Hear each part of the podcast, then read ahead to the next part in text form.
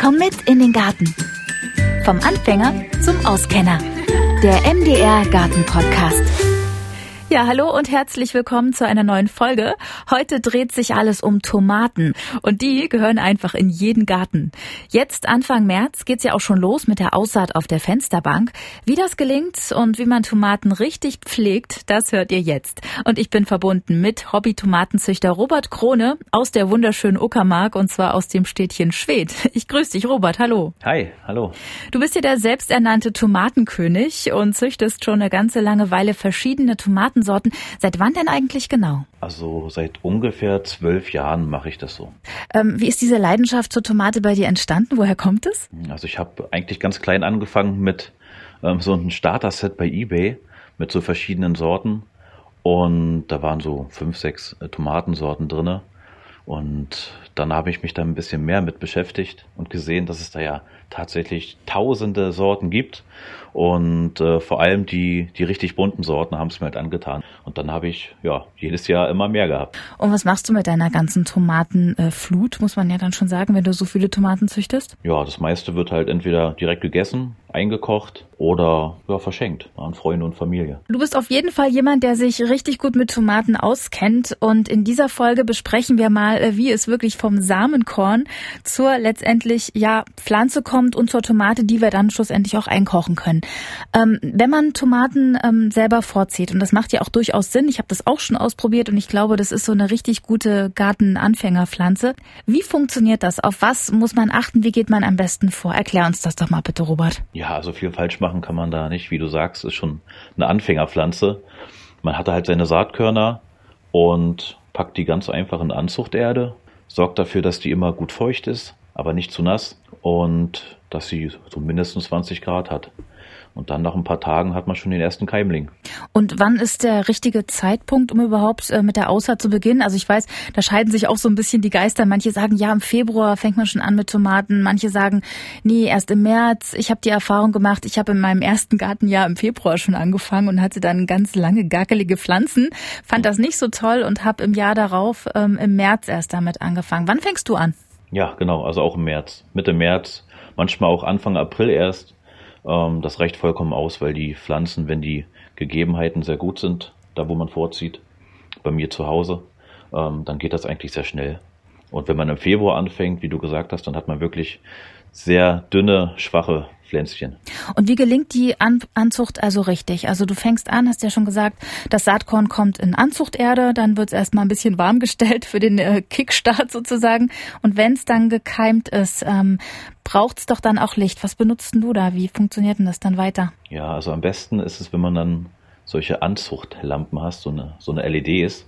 Und äh, die hänge ich da ungefähr 30 Zentimeter Abstand drüber. Man kann natürlich auch einfach das Sonnenlicht nehmen, wenn man, sag mal, ein Fenster auf der Südseite hat. Aber am kräftigsten werden die dann doch mit, mit solchen Anzuchtlampen. Okay, dann erklär ruhig nochmal Schritt für Schritt, wie es dann weitergeht. Also wir haben die, die Pflanzen sind gekeimt, die haben die ersten Keimblätter, entwickeln ja dann irgendwann auch die, das erste Blattpaar. Ähm, dann müssen wir vielleicht den Begriff pikieren erklären und dann werden die auch umgetopft, ne? Ja, richtig. Also meistens zieht man die ja doch in so kleineren äh, Töpfchen an oder äh, in, in, in großen Schalen einfach alles rein und dann muss man die, wie gesagt, pikieren und vereinzeln. Und äh, da gibt es so Pik äh, Pikierstäbe. Man kann aber auch einfach einen Zahnstocher nehmen oder so einen Schaschlikspieß oder was auch immer. Auf jeden Fall irgendwas Dünnes, damit man nicht wild in der Erde rumwühlt und die kleinen Wurzeln und die Pflanze selber nicht beschädigt. Und dann packt man die in größere Töpfe. Ich nehme immer so mindestens sieben mal sieben Zentimeter große Töpfe und ähm, setze die Pflanzen dann auch recht tief, also bis zu diesem ersten Blattpaar ein unter die Pflanzen-LEDs und immer schön feucht gehalten.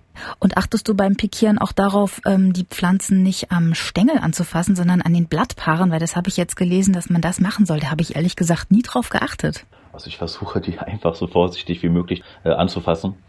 Ähm, wenn man am Blatt, an den Blättern zieht, kann auch sein, dass die dann kaputt gehen. Also bis jetzt hatte ich noch kein Jahr, wo mir nicht irgendwelche Pflanzen leider kaputt gegangen sind. Man sollte generell vorsichtig sein, egal wo man die anfasst. Okay, also auch dem Profi passieren solche Fehler. ja, auf jeden Fall. Und dann hast du gesagt, genau, umtopfen und äh, wenn sie dann gewachsen sind, und das machen die ja dann eigentlich auch von alleine, ähm, wie ist es mit Düngen? Düngst du die dann auch schon, wenn sie im Topf sind? Man, also man nimmt ja Anzuchterde, das ist ja spezielle Erde, die eben nicht so äh, vorgedüngt ist. Und ähm, wenn man dann aber umgepflanzt hat in größere Töpfe, dann kann man, also ich mache es jetzt auch nicht so so sehr, aber ab und zu kann man mal, wenn man möchte, so Flüssigdünger mit ins Gießwasser geben.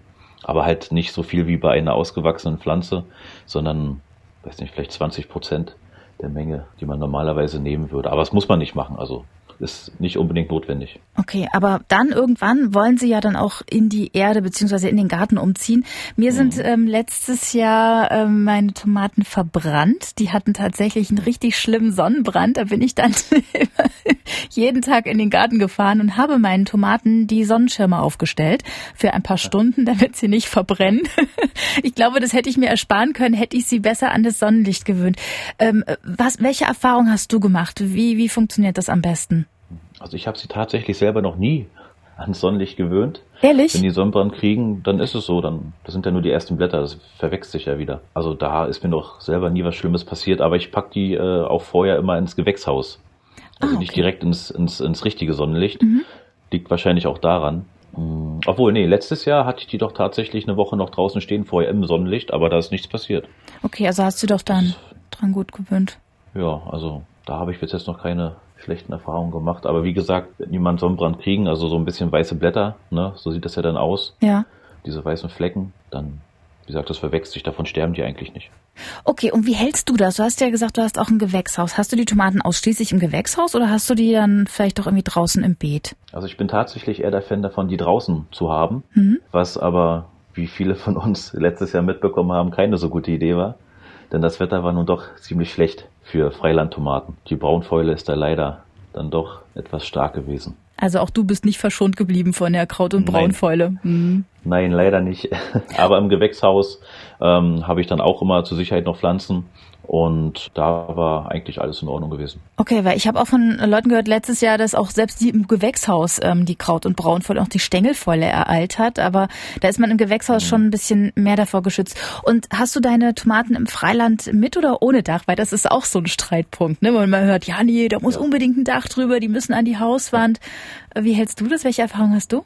Also die waren mitten im Feld ohne Dach. Mach ich auch so. Und das, äh, das vorletzte Jahr zum Beispiel, gar keine Probleme. Da hatte ich um die 60 Pflanzen draußen stehen und das haben alle wunderbar überlebt und hatten schöne Früchte, keine Fäule. Aber letztes Jahr war generell so ein schlechtes Wetter, immer nass und ja, da konnte man nicht viel machen. Eigentlich ist es ja ein gutes Wetter, wenn es viel regnet, ne? Aber halt nicht für alle Pflanzen. Ja, aber ja, war ein bisschen zu viel Regen einfach. Und hm. ich denke mal, es lag auch am Kartoffelfeld daneben, weil ja die Sporen von den Kartoffeln schuld dran sind. Genau, den Fehler habe ich auch gemacht. Meine Tomaten standen eindeutig zu dicht an den Kartoffeln. Das mache ich mhm. dies Jahr auf jeden Fall anders. Da werden die an die Hauswand kommen, ohne Dach, aber ich werde sie ein bisschen geschützter stellen und auch in den Kübel, weil in den Kübel können wir noch Tomaten auch pflanzen, ne? Ja, genau. Also ich wollte das dieses Jahr auch so machen in Kübeln, weil man dann doch viel besser, was das Düngen und das Gießen angeht, das alles dosieren kann und besser kontrollieren kann. Also manche gießen ja über so einen Topf. Also ich habe das schon gesehen, dass man sich so Töpfe eingräbt, so ganz normale Plastiktöpfe, mhm. so leicht schräg an die Wur in Richtung Wurzeln der ähm, Tomaten. Gießt du auch so oder gießt du einfach von von oben, glaube ich, soll man gar nicht. Also wie gießt du?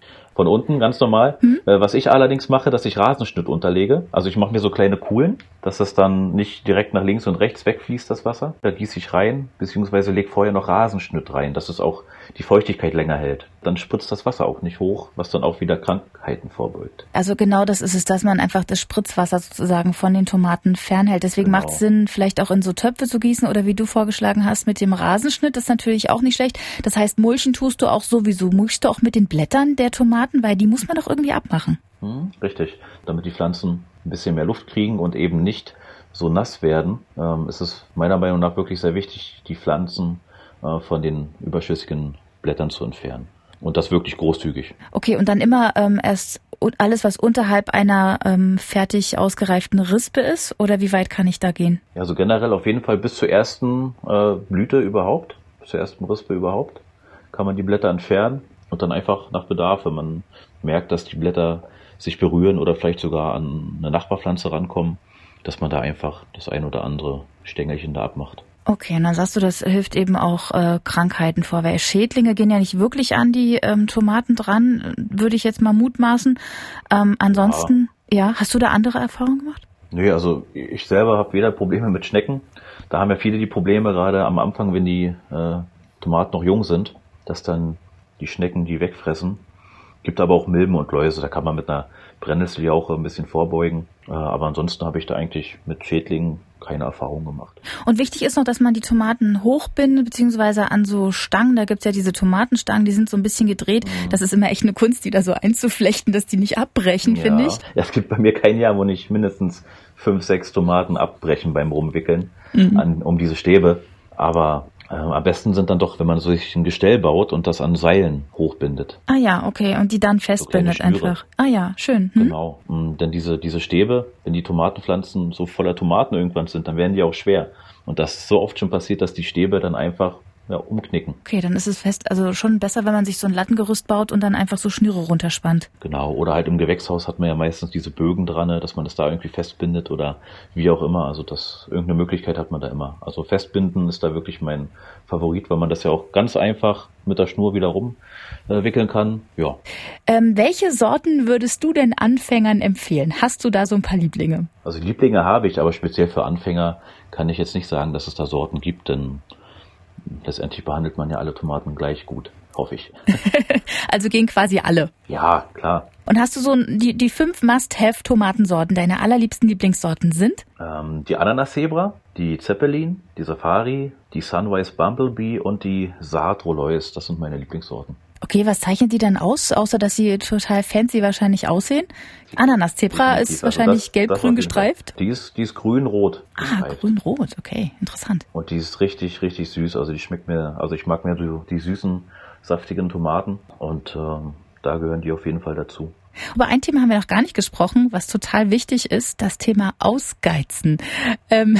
Kannst du mal bitte bildlich erklären, ähm, wie man richtig ausgeizt und woran man erkennt, was weg muss? Denn es muss was weg, weil sonst äh, haben wir eine Buschtomate statt eine eine, die hochwächst, ne? Richtig. ne? Also Buschtomaten, wie du schon sagst, die muss man nicht ausgeizen. Ne? Die wachsen einfach so wild. Aber die Stabtomaten, die sollte man auf jeden Fall ausgeizen. Das sind dann die kleinen Triebe in den Blattachseln. Und äh, wenn man da nicht aufpasst, dann sind die in einer Woche schon mal so groß wie eine neue Tomatenpflanze. Durchaus. Die sind, wie gesagt, unter der Blattachsel, sehen aus wie kleine süße Tomaten in der Anzucht. Tomatenpflanzen. Und wenn die schon etwas größer sind, kann man die tatsächlich auch einfach in die Erde stecken und hat eine neue Tomatenpflanze. Ach so, dann knipse ich die einfach raus und steckst sie in die Erde. Ja, knipsen oder abbrechen mit den Fingern ist, äh, ist besser als mit einer Schere zum Beispiel, weil dann auch wieder irgendwelche Krankheiten rankommen könnten durch die Schere. Und dann, genau, man steckt sie entweder direkt in die feuchte Erde oder lässt die anwurzeln in einer Blumenvase und kann die dann einpflanzen. So vermehrt man ganz schnell seine Tomaten. Dann hat man noch mehr Tomatenschwämme. Ganz genau. Und dann ist natürlich die Frage, wenn man die dann erntet, natürlich erntet man die immer, wenn die halt äh, entsprechend reif sind, klar, aber Tomaten kann man ja nicht wirklich lange lagern, oder? Wie machst du das? Richtig, also ich versuche die wirklich so schnell wie möglich zu verbrauchen. Im Lagern tue ich die nicht aus meiner Tomatenschüssel und dann muss man die halt schnell essen. Gibt äh, einige Sorten, die kann man länger lagern, aber in der Regel ne, weiß man ja, dann werden die irgendwann matschig. Hm? Manche sagen ja auch, Tomaten auf gar keinen Fall in den Kühlschrank. Ich mache meine auch nicht in den Kühlschrank, du? Nee, mache ich auch nicht, weil die dann an Geschmack verlieren. Und hast du noch ein paar Tipps zum Verarbeiten? Also wenn du 60 Tomatenpflanzen jedes Jahr in deinem Garten hast, so viel kannst du gar nicht essen, dass die alle mhm. aufgebraucht werden. Äh, wie verarbeitest du? Wie machst du die haltbar? Also am, am meisten mache ich einfach Tomatensuppe draus. Viele Gläser und dann hat man das ganze Jahr über Suppe oder nimmt das halt als äh, Soßenbasis für eine Tomatensauce. Schön. Einfach einkochen mit Zwiebeln, Öl, Salz, Pfeffer. Ganz einfach. Reicht schon, ne? Ja, klar. Und ist es dir auch schon mal passiert, ich hatte das, glaube ich, in meinem zweiten Tomatenjahr, in meinem zweiten Gartenjahr, dass dann plötzlich das Wetter so umgeschwenkt hat. Das war ganz merkwürdig. Plötzlich wurde es total kalt und ich hatte noch wahnsinnig viele Tomaten an den, äh, ja, also im Beet. An den Pflanzen hingen noch total viele Rispen und die waren halt noch nicht fertig gereift. Ich habe die dann in einem Tontopf im Dunkeln nachreifen lassen und das war so ein kleines Experiment, aber das hat tatsächlich funktioniert. Hast du das auch schon mal probiert? Ja, ja, genau so macht man das auch. Also man lässt die einfach im Dunkeln liegen und dann reifen sie nach. Also bis jetzt hat es immer geklappt, ja. Also ich lasse die auch manchmal einfach in der Küche liegen, noch nicht mal im Dunkeln und selbst da reifen die nach. Ich hatte dann echt noch Tomaten bis in den Dezember rein. das ist doch wunderbar. Das war echt wunderbar, ja, absolut. Robert, vielen Dank für den schönen Austausch. Ja, gerne. Ich danke auch, dass ich da sein durfte. ja, immer wieder gerne. Hat Spaß gemacht. Tomaten gelingen übrigens auch sehr gut auf dem Balkon. Und was man da alles noch so Schönes anbauen kann, das hört ihr in der nächsten Folge. Und damit ihr die nicht verpasst, abonniert ihr am besten einfach schnell noch den Podcast.